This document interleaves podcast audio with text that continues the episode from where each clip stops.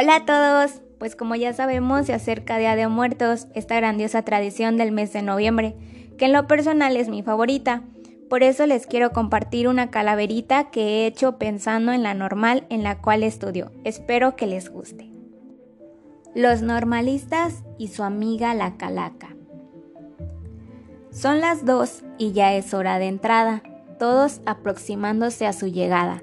La calaca desde lejos ve su banquete y al cruzar la calle saluda a su pariente. A esas horas la maestra Tere ya está en la dirección, viendo los contenidos que darán orientación a todos los alumnos del Instituto México que se encuentran en formación. Ya va llegando don Bici, la huesuda lo viene siguiendo detrás de su bici, no creo que se le escape, pues todos en el panteón rumoran que se lo traerá de un jalón y lo empujará al cajón. La maestra Samantha feliz en su clase de música, ve de reojo a la flaca, cuando de pronto agarra su guitarra y le dice a mí no me estés dando lata.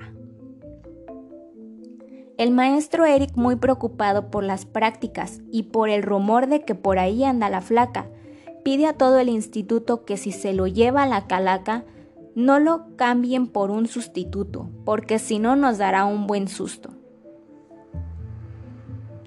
La calaca por los pasillos seguía rondando para ver cuántas víctimas seguía sumando, cuando de pronto observó a la maestra Pamela y procedió a acercarse con cautela. Buenas tardes, dijo la huesuda. ¿Cómo estás, Pamela?